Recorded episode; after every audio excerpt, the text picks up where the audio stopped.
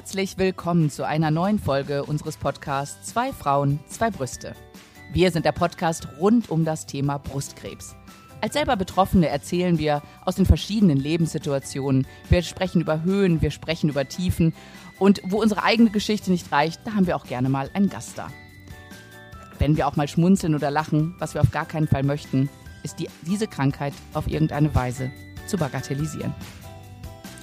Alex, das stimmt. Schön, dass du auf dieses Gastthema ähm, aufmerksam machst, denn äh, tatsächlich verstehen wir ja auch diese Krankheit als interaktiven Dialog mit verschiedenen Bereichen, die sich mit dem Thema Krebs auseinandersetzen. Und heute beschäftigen wir uns mit einem ähm, Zitat oder einem Buchtitel, nämlich von der Kunst schlechte Nachrichten zu überbringen, von Professor Dr. Seuli aus der Charité Berlin, ist der Direktor der gynäkologischen Abteilung und äh, er hat sich aus ärztlicher Perspektive einfach diese Frage gestellt, wie funktioniert Kommunikation oder wie funktioniert Beziehung und wie fun funktioniert Verständnis für die Erkrankung.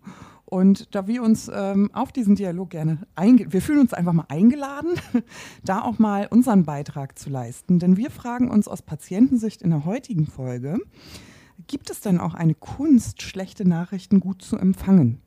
Und ich freue mich sehr, dass wir Monique heute als Gast da haben. Monique, sehr schön, dass du da bist und dich mit äh, uns eigentlich zu dieser Überschrift einmal austauschst. Danke, herzlich willkommen. Herzlich Danke willkommen, Monique. euch. Ja, vielen Dank. Ich freue mich auch sehr, hier zu sein. Mhm. Magst du dich vielleicht mal ganz kurz vorstellen für die Leute, die dich noch nicht kennen? Mhm, klar. Also mein Name ist Monique, ich bin 42 Jahre alt und ja, seit mittlerweile zwölf Jahren begleitet mich das Thema Krebs als Betroffene. Meine Erstdiagnose hatte ich 2009, sehr unerwartet und mit Anfang 30 auch überhaupt nicht das, was ich mir oder womit ich jetzt gerechnet hatte. Und ähm, leider blieb es nicht bei der Erstdiagnose, sondern sie kam immer, also der Krebs kam immer wieder zurück. Ich hatte zwei Rezidive und seit 2018 sind mir Metastasen diagnostiziert worden. Aber ich möchte nicht nur, ähm, aber ich bin ja nicht nur der Krebs, sondern ich bin ja die Monique, die eben Krebs hat. Und ich habe aber noch so ganz viel zu bieten. Ähm, und deshalb möchte ich mich so als Mensch an sich auch mal gerne kurz beschreiben. Ich bin sehr lebensfroh, ich bin aktiv, ich bin humorvoll. Ähm, aber ich bin auf der anderen Seite auch jemand, ähm, für den geht es nicht, gibt es nicht für mich. Und damit kann ich viele auch ziemlich nerven, würde ich mal sagen. ähm, ja, aber ich bin so die Person, die, glaube ich, an der einen oder anderen Stelle einfach auf, auf die Schulter klopft und sagt, du, pass mal auf, da geht, glaube ich, noch ein bisschen mehr. Und lass uns einfach mal ein bisschen neu denken. So würde ich mich beschreiben. Und wenn du sagst, äh, du klopfst auf die Schulter und sagst, äh, hier so können wir mal ein bisschen neu denken, sprichst mhm. du da von deinen Ärzten oder? Ähm, ich spreche eigentlich von allen. allen, die zu mir sagen, geht nicht. und da gehören natürlich auch die Ärzte dazu. Also bei denen war es auch schon ähm, das ein oder andere Mal der Fall, ähm, dass ich eben bei einer Diagnose und mit jeder Diagnose, die halt so neu war, ging es ja auch um die Frage, welche Therapie. Und ähm, da habe ich mich nie nur auf das verlassen, was mir die Ärzte gesagt haben, sondern habe, auch wenn es ziemlich zeitintensiv und viel Energie gekostet hat, die man meist auch in solchen Situationen überhaupt nicht hat. Ähm, aber ich habe immer wieder auch recherchiert, ähm, ich habe so mein, mein kleines Team um mich herum gehabt. Ähm, meine Mutter zum Beispiel hat auch viel unterstützt oder auch Freunde. Die wussten, okay, sie hat jetzt vielleicht nicht all die Kraft oder so. Und dann haben die mit mir mitrecherchiert. Äh, ich nenne es immer so herzig mein kleines Redaktionsteam. Ach, wie schön. Das ist so, das ich so im Hintergrund hatte. Und die haben mir immer auch ähm, Informationen zusammengesammelt. Und aus diesen habe ich dann eben weiter recherchiert. Und dann kam eben schon das ein oder andere Mal auch kam es vor, dass ich bei meinem Arzt saß und gesagt habe, ja, warum machen wir es denn nicht so? Und ähm, ja, da gab es auch die Situation, wo er gesagt hat, hey, coole Idee, habe ich gar nicht dran gedacht. Ähm, ja, lass uns das mal gerne ausprobieren. Super. Und das war eine tolle, eine tolle Erfahrung, ne? Also, weil man dann gemerkt hat, der Aufwand hat sich einfach auch mal gelohnt, da nochmal selbst irgendwie ja, in die Knie zu gehen und äh, sich da rein zu fuchsen, weil wir sind ja alle keine Ärzte und Mediziner, die äh, solche Unterlagen meist ohne, ohne Erschwernis lesen können, sage ich jetzt mal. Und die sind ja, ja auch nur Menschen. Ne? Beitrag ne? leisten. Genau. Ja, ja, genau. Mhm. Ja, ja, absolut. Mhm.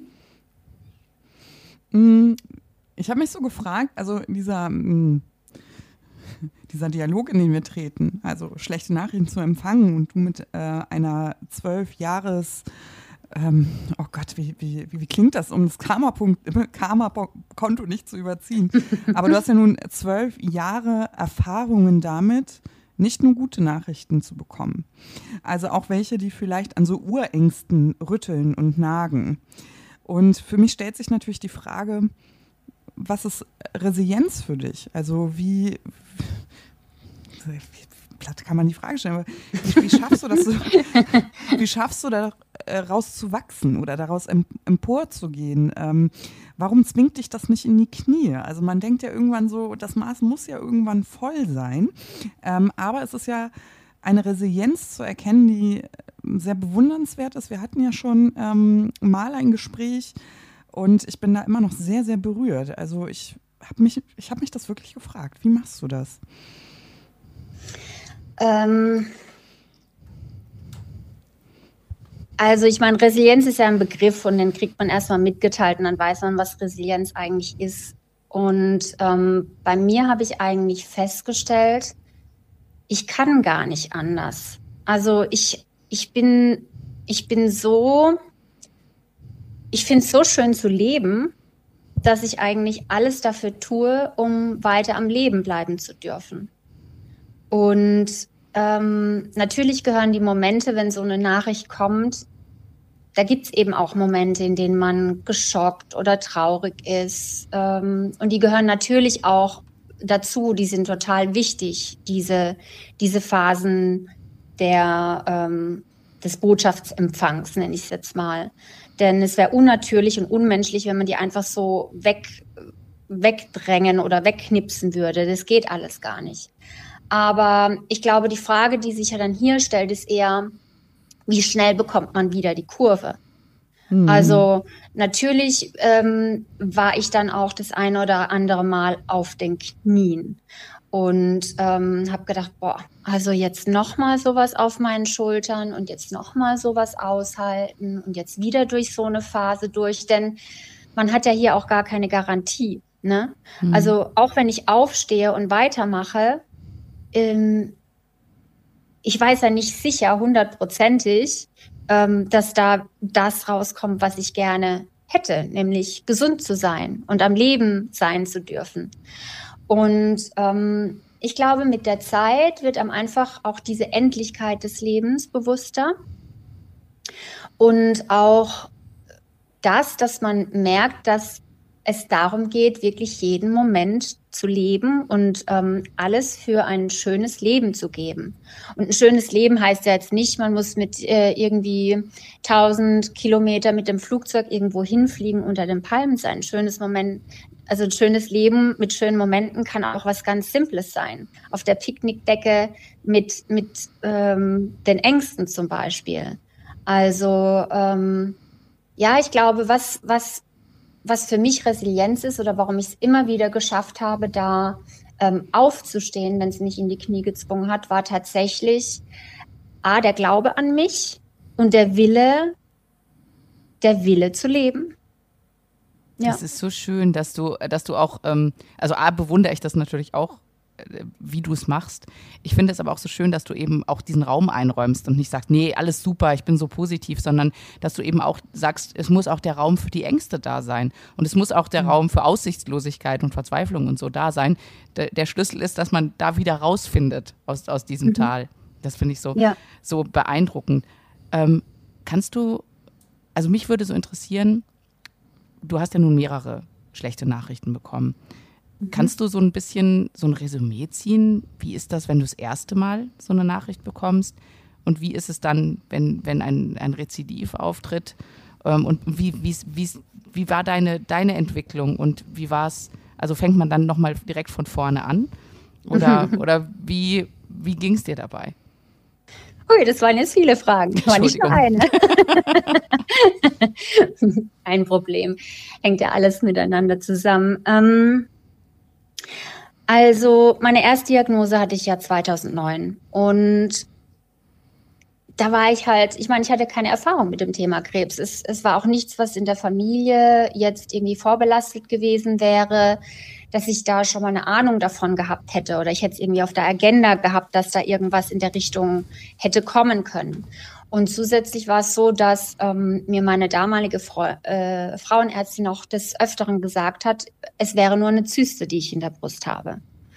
Und ich bin letzten Endes auch nur deshalb operiert worden, weil ich darauf bestanden habe und irgendwie, ich fand es unnatürlich, dass da irgendwas in meiner Brust wächst und immer größer und größer wird und mehr Raum einnimmt, aber nur eine Zyste sein soll. Also, und selbst wenn es nur eine Zyste gewesen wäre, hätte ich es weghaben wollen. Und ähm, das heißt, ich habe wirklich überhaupt nicht damit gerechnet. Und mit Anfang 30 stand ich so mitten im Leben. Ich hatte meinen ersten Job und meine erste Wohnung und alles war so, ja, endlich irgendwie so selbstständig zu sein. Das war einfach ganz toll zu der Zeit. Und, und da muss ich sagen, also beim ersten Mal habe ich es, glaube ich, gar nicht so richtig fassen können, was es war. Also man hat mir gesagt, ähm, hormonabhängiger Tumor, schnell wachsend, und man teilte mir danach auch mit, wenn man es nicht rausoperiert hätte, hätte ich maximal noch drei Monate zu leben gehabt.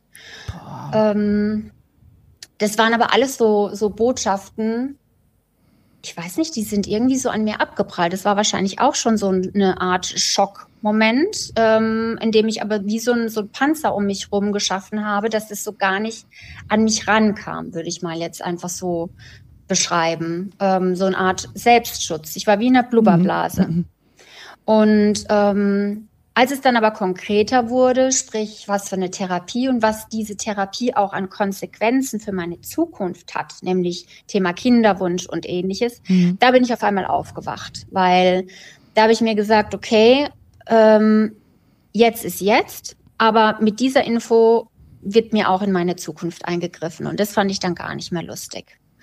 Und natürlich habe ich dann auch alles ähm, an Vorkehrungen getroffen, die man dahingehend treffen kann. Und es war für mich dann aber wie so eine Art ähm, Plan. Für mich war geplant, ich mache jetzt dann die Chemo, ich mache die Bestrahlung und dann habe ich noch äh, vielleicht ein, zwei Tabletten im Nachgang zu nehmen und dann ist der Drops gelutscht. So, also es war recht naiv, wie ich dann auch damit umgegangen bin, aber war vielleicht okay für das Alter auch, um damit zurechtzukommen. Ist ja auch eine gute Strategie, ne? Ja, schon. Mhm. Ähm, richtig heftig wurde es dann aber, ähm, als ich 2013 dann das erste Lokalrezidiv hatte. Und zwar aus dem Grund, weil ich, wie gesagt, ich hatte das erste Mal als Projekt gesehen und habe mich danach wirklich Superwoman immun gefühlt. Für mich war das Thema Krebs ad acta gelegt. Das habe ich mal gehabt und äh, brauche ich nicht mehr und kommt auch nicht mehr. So war mein Gedanke. Also, dass es wiederkommen könnte, das war so weit weg. Damit habe ich einfach auch überhaupt nicht gerechnet. Nur in diesem Fall war es noch schlimmer, weil ich einfach gemerkt habe, ich habe eigentlich alles gemacht, was man von mir verlangt hat. Ich habe gefühlt ähm, meine Hausaufgaben gemacht, ich habe mein Teller leer gegessen. Ja, und wo bleibt jetzt die Sonne? Und mhm. äh, wo bleibt die Spielwiese? Und also es war für mich unfassbar, dass ich jetzt ähm, nicht belohnt dafür wurde, mhm. gefühlt, mhm. sondern dass ich einfach dann nochmal durch musste. Also insofern war der bei der zweiten Dia Diagnose war der Schockmoment, glaube ich, ähm, extremer. Mhm ähm, ist aber dann auch schneller wieder abgeflacht, weil ich ja schon wusste, was jetzt dann auf mich zukommt. Also ich bin schneller wieder klar im Kopf geworden, recht sachlich bin ich da in meiner Art, dass ich sage, es bringt jetzt erstmal nichts, man muss ja irgendwie schnell reagieren und dann, dann cutte ich das mal kurz ab und, und schaue, wie kann der Weg weitergehen, um dann die Lösung zu haben oder die Entscheidung treffen zu können, welchen Weg werde ich jetzt dann gehen. Und dann kommt so ein Stück weit meine Seele nach. Ne? Also so, das ist, äh, das ist immer so der Prozess, der bei mir abläuft. Und beim beim zweiten Rezidiv, was ich dann 2015 hatte, ähm, da muss ich sagen, da ist der, da ist der Schockmoment fast schon ausgeblieben. Also es war irgendwie wie täglich grüßt das Murmeltier. Auf einmal war es halt wieder da. Ähm, und ich war noch direkter beim Thema und lösungsorientiert. Also ich würde sagen, von Mal zu Mal bin ich eben mit der Aufnahme solcher Informationen abgestumpfter geworden, hm. will ich fast schon sagen. Routinierter, hört sich positiver an als hm. abgestumpft. Ähm, aber ich wusste ganz genau, okay, ich, ich kenne das Ganze schon ich kenne es schon und ähm, ich muss da jetzt durch. Ich kann da jetzt nichts dran ändern. Klar habe ich mir das anders gewünscht und anders vorgestellt, aber es ändert nichts an der Situation. Ja. Und als ich dann die Metastasen in 2018 diagnostiziert bekommen habe, da muss ich sagen, auch da war ich nicht geschockt. Also mein, mein Körper hat da jetzt nicht angefangen, in Panik äh, auszubrechen oder irgendwas, sondern ich war relativ ruhig. Es war eher mein Umfeld, das auch sehr emotional und aufgeregt darauf reagiert hat, grundsätzlich bei jeder Diagnose. Die fiebern da ja alle mit und, und äh, deren Leben wirbelt es ja genauso ähm, äh, durch, sage ich jetzt mal. Aber mit, mit der Information, dass ich Diagnose, äh, dass ich äh, Metastasen habe, war für mich eigentlich, das war für mich wie so ein kompletter Wachrüttler. So, jetzt musste aber echt, jetzt musste aber echt was ändern an allem. Und ähm, man hört ja so viel, dass jeder nach der Krebsdiagnose irgendwas für sich ändert, weil man einfach drüber nachdenkt, was ist da passiert, äh, was können die Ursachen sein, was kann man verändern in seinem Leben. Aber 2018 hat dann doch noch mal sehr viel für mich verändert. Ja, genau. Also insofern, um ein Fazit äh, zu ziehen, ist es, glaube ich, tatsächlich so, ähm, dass man mit jedem Mal ähm, erfahrener wird und hm, ich will nicht sagen erwachsener damit umgeht, aber vielleicht ruhiger damit umgeht. So, auch wenn man es hinbekommt, sich im Laufe der Zeit mit dem Thema Angst und wovor man auch Angst hat, denn letzten Endes ist es ja nicht, dass man vor dem Krebs Angst hat, sondern vor dem, was daraus resultieren kann, nämlich zu sterben. Und wenn man sich damit mehr und mehr auseinandersetzt und auch ähm, dem Thema äh, ein Stück weit öffnet, ja, ich glaube, bekommt man mehr, mehr Ruhe in sich und ähm, kann so vielleicht ein bisschen besser mit umgehen. Ist das vielleicht so, dass diese Erfahrungen und Entscheidungen, von denen du gerade gesprochen hast, auch daran liegen, dass ähm, man angefangen hat, auch destruktive Gedanken zu sortieren. Also dass vielleicht bei den ersten Malen noch so viel Unbekanntes ist und die Angst einem sozusagen nochmal vorweg galoppiert. Und man, also so war das bei mir, beim zweiten Mal weiß man, wann Stopp ist, gewisse Dinge zu denken, weil sie einen nicht weiterbringen. So eine ja, destruktiven Erfahrungen einfach rauslässt und sich dann aufs Wesentliche wieder konzentriert. War das bei dir auch so? Was meinst du mit destruktiven Erfahrungen genau? Mm, dass man vielleicht bei der ersten Diagnose noch viel denkt an, äh, was wäre, wenn, woher kommt der Krebs, ähm, was mache ich, wenn es nicht klappt, wie sage ich es meinen Eltern. Ne? Also man bekommt ja ich glaube, das ist so diese Routine, von der alle sprechen, wo die in diesem Zusammenhang ehrlich gesagt sich so falsch anfühlt. Dieser, dieser ähm, Ausdruck fühlt sich so falsch an. Aber äh, eigentlich ist es, glaube ich, so dieser Umgang mit so destruktiven Gedanken, mit so destruktiven Ängsten, dass man das wieder kanalisiert, glaube ich. Dann kommt man schneller in so eine Spur wieder aktiver Entscheidungen zu treffen. Ist, ist das so? Also ich versuche gerade so Worte da, dafür zu finden. Mhm. Ähm, also Ich würde nicht sagen, dass es äh, bei, also das automatisch passiert, dass man nicht hinterfragt, woher es kommt. Ne? Weil mhm. man möchte ja schon dafür auch eine Lösung finden. Und ich würde eher sagen, dass es eigentlich so ziemlich bei jedem Mal auch mit einer der zentralen Frage war. Denn das, was ich beim ersten Mal geändert habe, scheint ja nicht, äh, nicht ausgereicht zu haben. Ne? Sonst mhm. wäre es ja nicht wiedergekommen.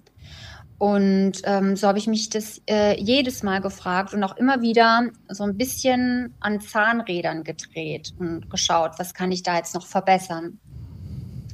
Nur ist es eben bei der, der Information zu den Metastasen, da ist es radikaler geworden, sage ich jetzt mal. Mhm. Dass nicht mehr, ich drehe jetzt mal ein bisschen hier am Stresslevel und ich drehe jetzt hier mal ein bisschen an der Ernährung und an der Bewegung und so weiter und so fort, sondern man merkt einfach, jetzt ist man angezählt. Ne? Also da mhm. muss jetzt echt was passieren und ähm, man bekommt ja auch so vermittelt, okay, es gibt zwar irgendwie noch Möglichkeiten und so weiter und so fort, aber bei Metastasen bekommt man ja meist so vermittelt, gut, jetzt überleg dir mal, wie es die nächste Zeit noch so für dich weitergehen soll. Und ähm, mit der Information habe ich mich eben auch nicht einverstanden erklärt. Also für mich war das einfach, okay, ihr könnt mir das sagen und ich mache aber jetzt trotzdem weiter. Was ich aber festgestellt habe und was ich auch ganz arg wichtig finde, der Kopf ist ja irgendwann, ne, das sind so Affen, die dann da rumspringen und dann hat man tausend Gedanken und dann kommt wieder das und dann kommt wieder dies und, und dann will man, will man die perfekte Ernährung und die perfekte, ich sag's jetzt mal, Life Balance hinbekommen, weil Arbeiten fällt ja dann in dem Stadium aus. Und teilweise wird es auch recht dogmatisch und wird auch wieder zum Stress. Also, dass man da vielleicht auch, also zumindest war das bei mir so, dass ich irgendwann gemerkt habe, ich habe mich selbst so gegeißelt an irgendwelche Ernährungspläne und irgendwelche hm, Bewegungsgeschichten und so weiter und so fort und auch Rituale, die ich mir da, man liest ja alles möglich, was halt so gut sein soll und so weiter. Und das ist für mich irgendwann so zum Zwang geworden, dass mhm. ich gemerkt habe, halt stopp, damit tue ich mir jetzt auch nichts Gutes mehr sondern ich habe dann irgendwann auch das komplett losgelassen und habe mir gesagt, es geht wirklich darum, jeden Moment zu genießen hm. und das Beste aus seinem Leben für sich rauszuholen. Und ich glaube, das Beste, was man dahingehend machen kann, ist einfach den Kontakt zu sich selbst ähm, wiederzufinden, mehr auf sich selbst zu hören, auf den eigenen Körper zu hören, noch tiefer in sich reinzugehen, ich finde Meditation so heilsam, ja, weil man einfach für sich ist und auch mal in den Körper reinspüren kann. Und, ähm, und allein schon, wenn man das macht, ja, dass man, dass man wieder mehr zu sich findet und mehr in sich reinhört, hören, glaube ich, auch solche, ähm, solche Negativgedanken, wie du sie jetzt vielleicht auch gemeint hast, irgendwie das hört dann irgendwie auf, weil man ist eben bei sich und man ist nicht nur auf der Suche nach allem, sondern man wird ruhiger und ähm, löst sich von all dem drumrum, äh, was der Kopf halt ständig hinterfragt und macht und tut. Da wird man ja gaga. Also das hält man ja gar nicht aus irgendwann. Also das stresst ja irgendwann mehr, als dass es hilft. Also und einfach mehr den Kopf dann abschalten und einfach in sich reinfühlen. Was brauche ich denn jetzt? Habe ich Lust, spazieren zu gehen? Dann gehe ich spazieren ähm, habe ich Lust, ähm, mich mit einer Freundin zu treffen. Dann treffe ich mich mit einer Freundin. Will ich aber auch einfach mal alleine sein und zu Hause auch einen traurigen Moment mal haben dürfen. Dann mache ich eben auch das. Ähm, ich sage immer, wenn man traurig, äh, wenn man Traurigkeit in sich spürt, ist es nicht gut, das zu verdrängen, sondern ähm, Traurigkeit oder wenn man dabei auch weint, ähm, ist eigentlich gut, weil in dem Moment in dem Traurigkeit rauskommt, löst sich ja etwas mhm. in einem selbst. Ähm, und wenn ich die ganze Zeit versuche festzuhalten, ist es ja nur unterdrückt und kommt dann irgendwann anders halt nochmal äh, in geballter Form raus. Und ähm, deshalb finde ich das so wichtig, da einfach ähm, auf sich zu hören. Und ich finde, ähm, Rituale in gesundem Maße finde ich total wichtig. Also sich nicht da zu sehr von stressen lassen, was es alles gibt und was einem irgendwelche Ratgeber oder irgendjemand anders noch empfiehlt, sondern für sich seinen eigenen Plan aufzustellen. Und wichtig ist dabei nicht, was man alles macht, sondern dass man es macht. Und wenn man sich zu viel auflädt, macht man meistens irgendwann gar nichts mehr davon. Und das frustriert dann auch wieder nur. Also deshalb, ich finde so, Rituale finde ich gut, aber bitte ähm, in den Portionen, dass man sie auch tatsächlich umsetzen kann. Wow, Monique, das ist also ein, eine, ein Bündel an Lebensweisheiten. Ich bin wirklich ganz, ganz gerührt. Und ich, ich finde es auch so schön, dass du eben sagst, ähm, dass die, dass man eben diese Ängste und diese traurigen Momente, habe ich ja eben schon gesagt, dass man das zulässt. Ähm, ich muss, ich habe das glaube ich schon mal gesagt. Äh, ich denke dann immer an diesen Film Angst fressen Seele. Ähm, es ist so, ne? Ich sag, wenn du so, so, so, Gefühle immer nur runterschluckst, runterschluckst, irgendwann wollen sie halt doch mal raus. Ne? Ich glaube, das ist, ja. was du gesagt hast. Und ja. was mich jetzt auch so berührt hat, ist, dass du natürlich gesagt hast, dass eigentlich deine ganze Geschichte auch damit angefangen hat, dass du auf dein Bauchgefühl gehört hast. Ne? Mhm, Und sonst genau. ähm, hätte man das, hätte man das ja gar nicht entdeckt. Wahnsinn. Ja. Ich möchte da vielleicht noch was ergänzend sagen mhm. zu dem, was du jetzt gerade gesagt hast. Ich meine, ähm, es ist oft so, dass die Seele ein Stück weit nachkommt. Denn ähm, letzten Endes ist ja, wie wir reagieren, ist ja, äh, kommt ja auch aus unserem Ursprung. Es ist ähm, eine Überlebensstrategie. Mhm. Ne? Ähm, ich, ich werde verletzt, sozusagen, von, von außen, zum Beispiel mit so einer Nachricht. Und dann geht es ja erst darum, okay, wie kriege ich hin, dass die Wunde geheilt wird? Und dann ist erstmal die drängendste Wunde ist natürlich, wie bekomme ich so einen Tumor halt wieder in den Griff? Das heißt, erstmal geht's in den Verstand und dann muss ich da Lösung finden.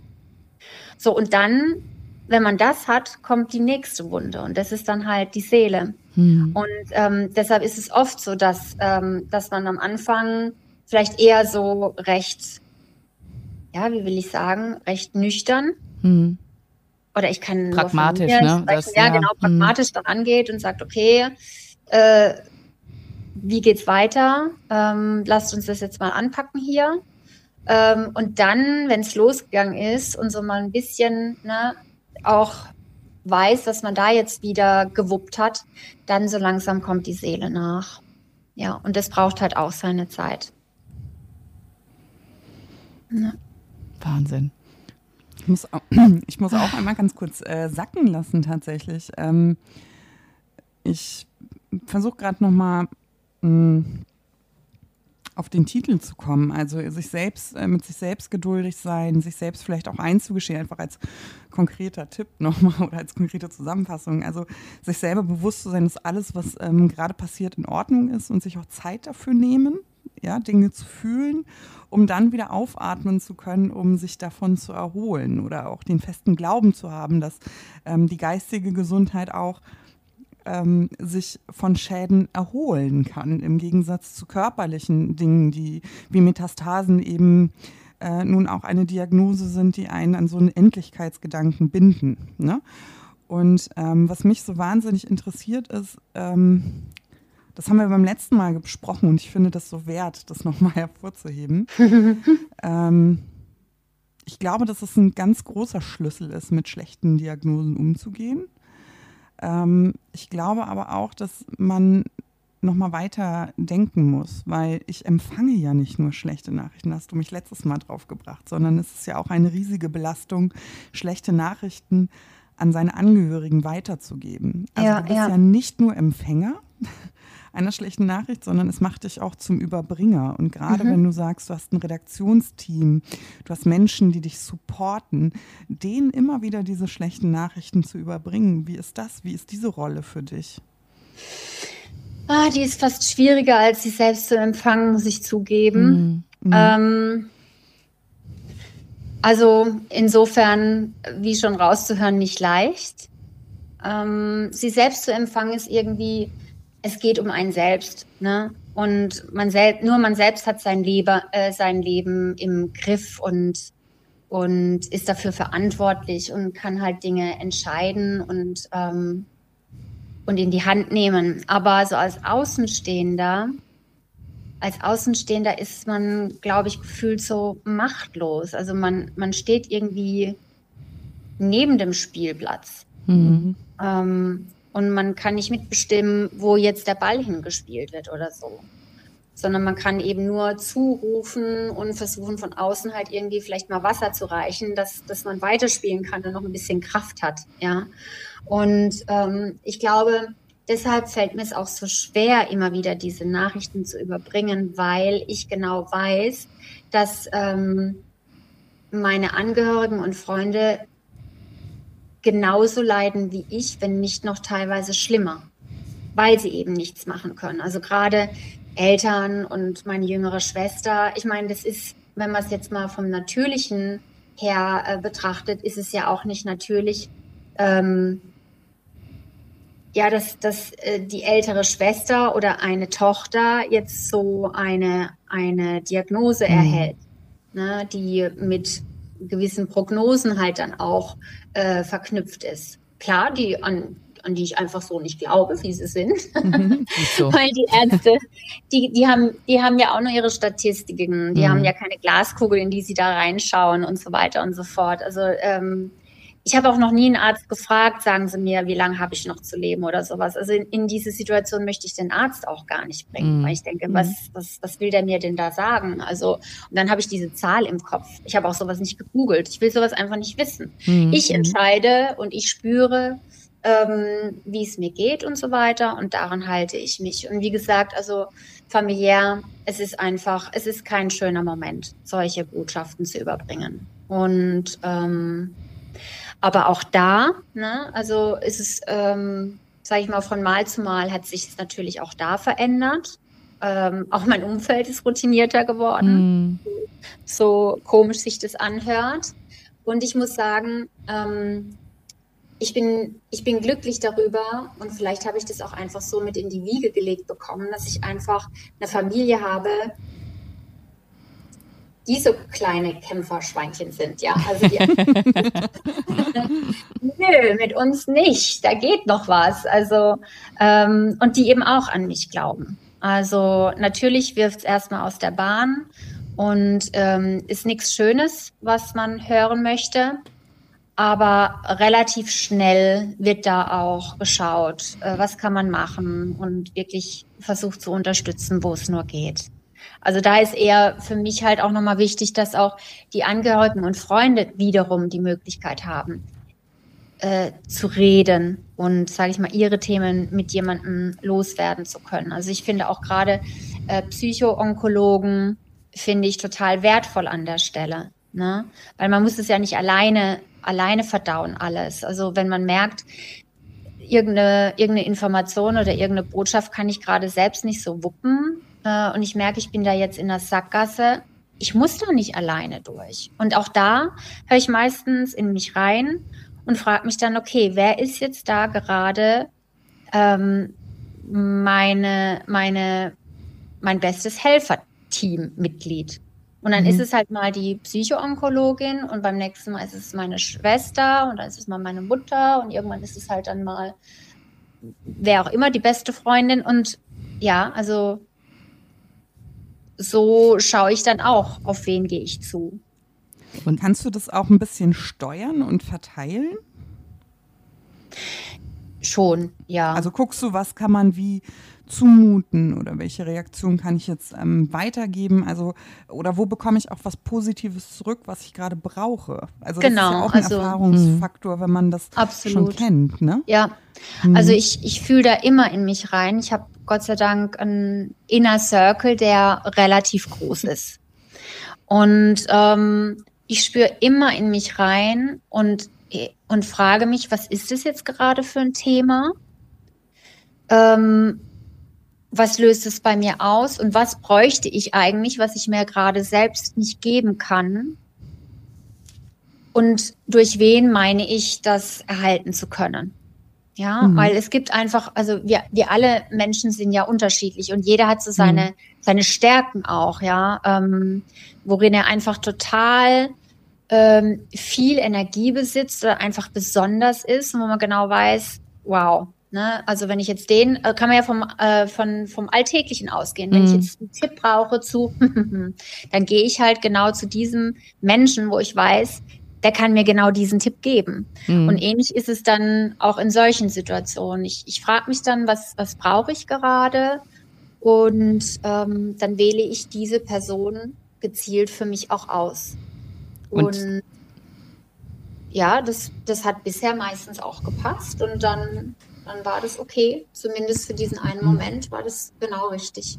Und das hält sich dann die Balance zwischen deinen Inner Circle-Mitgliedern, weil, weil es so viele sind, also dass du nicht immer sagst, okay, das ist immer der eine, der kriegt alles ab, weil er da so gut drin ist und mich so gut ergänzt oder so, sondern äh, durch die Vielfalt hast du halt so, ein, so eine Vari Variation an äh, Eigenschaften, die die Leute für dich in deinem Redaktionsteam mitbringen.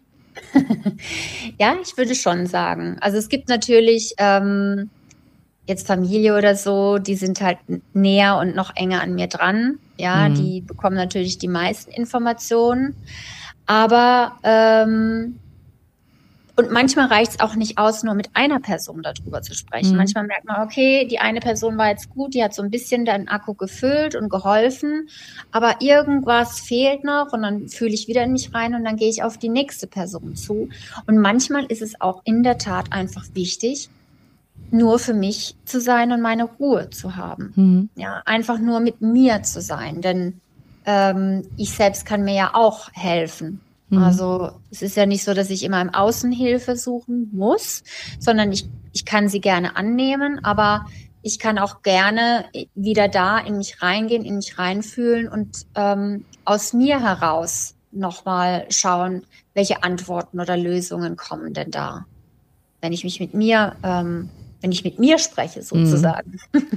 Du hast eben angesprochen, dass die ähm, psychoonkologische Hilfe für dich auch ganz wichtig ist. Ähm, mhm. Nimmt deine Familie das wahrscheinlich auch in Anspruch, ne? dass die mal mit jemandem reden können? Und das finde ich nochmal einen ganz wichtigen Hinweis. Wie, wie ist das? Ist auch dein, dein Redaktionsteam, bekommen die von außen noch Unterstützung? Ähm, ja, also das sind meistens allerdings äh, ihre Freunde. Hm. Also ähm, die gehen auch in ihren Inner Circle und holen sich da dann eben auch äh, Energie und Austausch und ähm, suchen Gespräche. Und ich glaube, das funktioniert so ganz gut.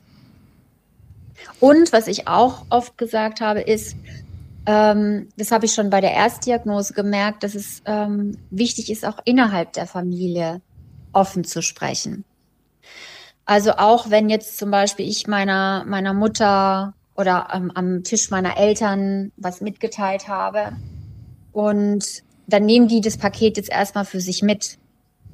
Ähm, bei der Erstdiagnose ist dann auch das eine oder andere Mal passiert, dass ich nachträglich einen Anruf bekommen habe, ähm, sehr emotional, äh, wo man sich gefragt hatte, ja, ist es so und so, geht's dir gut oder hin und her und wo wir einfach als Familie auch festgestellt haben, selbst wenn Sie Fragen zu meinem Befinden haben, haben Sie jederzeit das Recht, mich danach zu fragen. Das ist sehr, sehr, sehr, sehr wichtig. Mhm. Und wenn ich dazu gerade nichts sagen kann, ähm, dann würde ich sagen, ich brauche einen kurzen Moment, ich kann dazu gerade nichts sagen.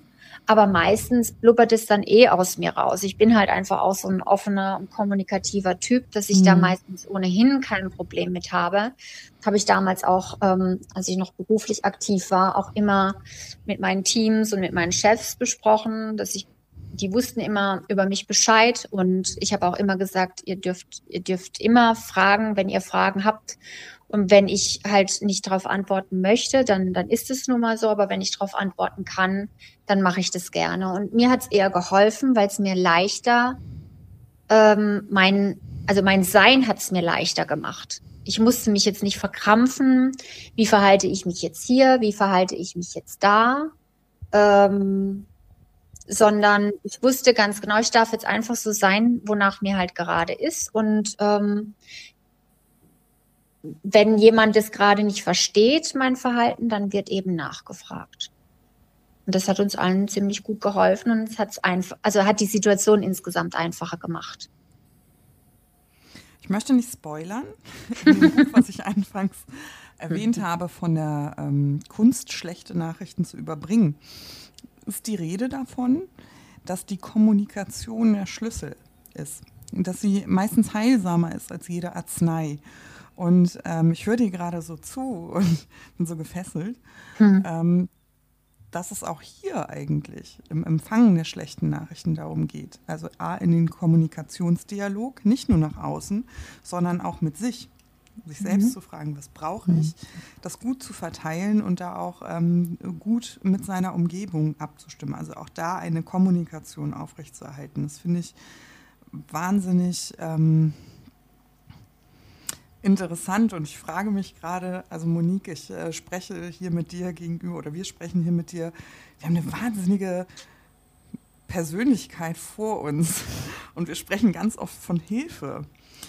Ähm, und ich frage mich gerade, was sind die Dinge, wie man dir helfen kann? Was macht dein Redaktionsteam? Mhm.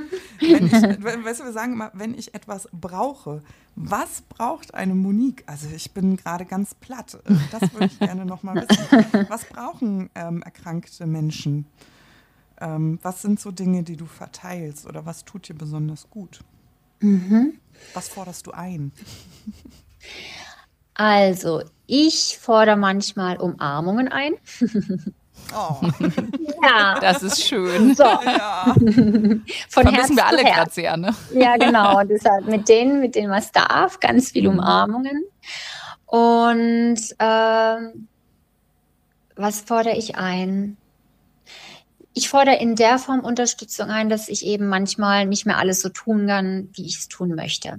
Also ähm, und so lasse ich mir gerne auch Dinge abnehmen. Also was heißt gerne? Es, äh, es war für mich schon schwierig zu anzunehmen, dass ich äh, teilweise jetzt nicht mehr das Energiebündel sein kann, das ich eigentlich bin, das überall rumhupft und irgendwie trotzdem noch Energie für fünf weitere hat, sondern dass, äh, dass ich manchmal auch die Unterstützung brauche, dass mir gekocht wird zum Beispiel. Mhm. Dass ich halt gute Ernährung auf dem Tisch habe. Ähm, wie gesagt, das Thema Umarmung. Dann, ich liebe Blumen. Ich liebe Blumen einfach. Und ähm, man kann mir mit so einfachen Sachen auch einfach eine Freude machen. Ich liebe es, wenn man mir Blumen schenkt. Also die bringen mir so viel Freude in die Wohnung. Und vor allem finde ich Blumen so toll, weil wenn man mal einfach einen schwierigen Moment hat, dann, dann einfach mal so eine Blume anzuschauen. Mhm. Ganz neutral und sie anzuschauen und äh, wie ist deren Struktur und wie blüht sie und wann braucht sie Wasser und wann braucht sie kein Wasser, die einfach mal so auch als Lebewesen und auch, wie kann ich sie gesund halten oder möglichst lange am Leben halten, jetzt mal sozusagen. das finde ich irgendwie, das, ich liebe Blumen, also die strahlen so toll und ähm, ja, deshalb, also die geben mir ganz viel Kraft und Freude. Ähm, es sind, glaube ich, die simplen Dinge, die, die mir Energie geben. Ähm, auch mal mit mir Yoga zu machen und mich dann so ein bisschen auch dann anzustupsen, wenn ich es gerade selbst nicht kann. Komm, wir gehen jetzt raus an die frische Luft, es tut dir gut.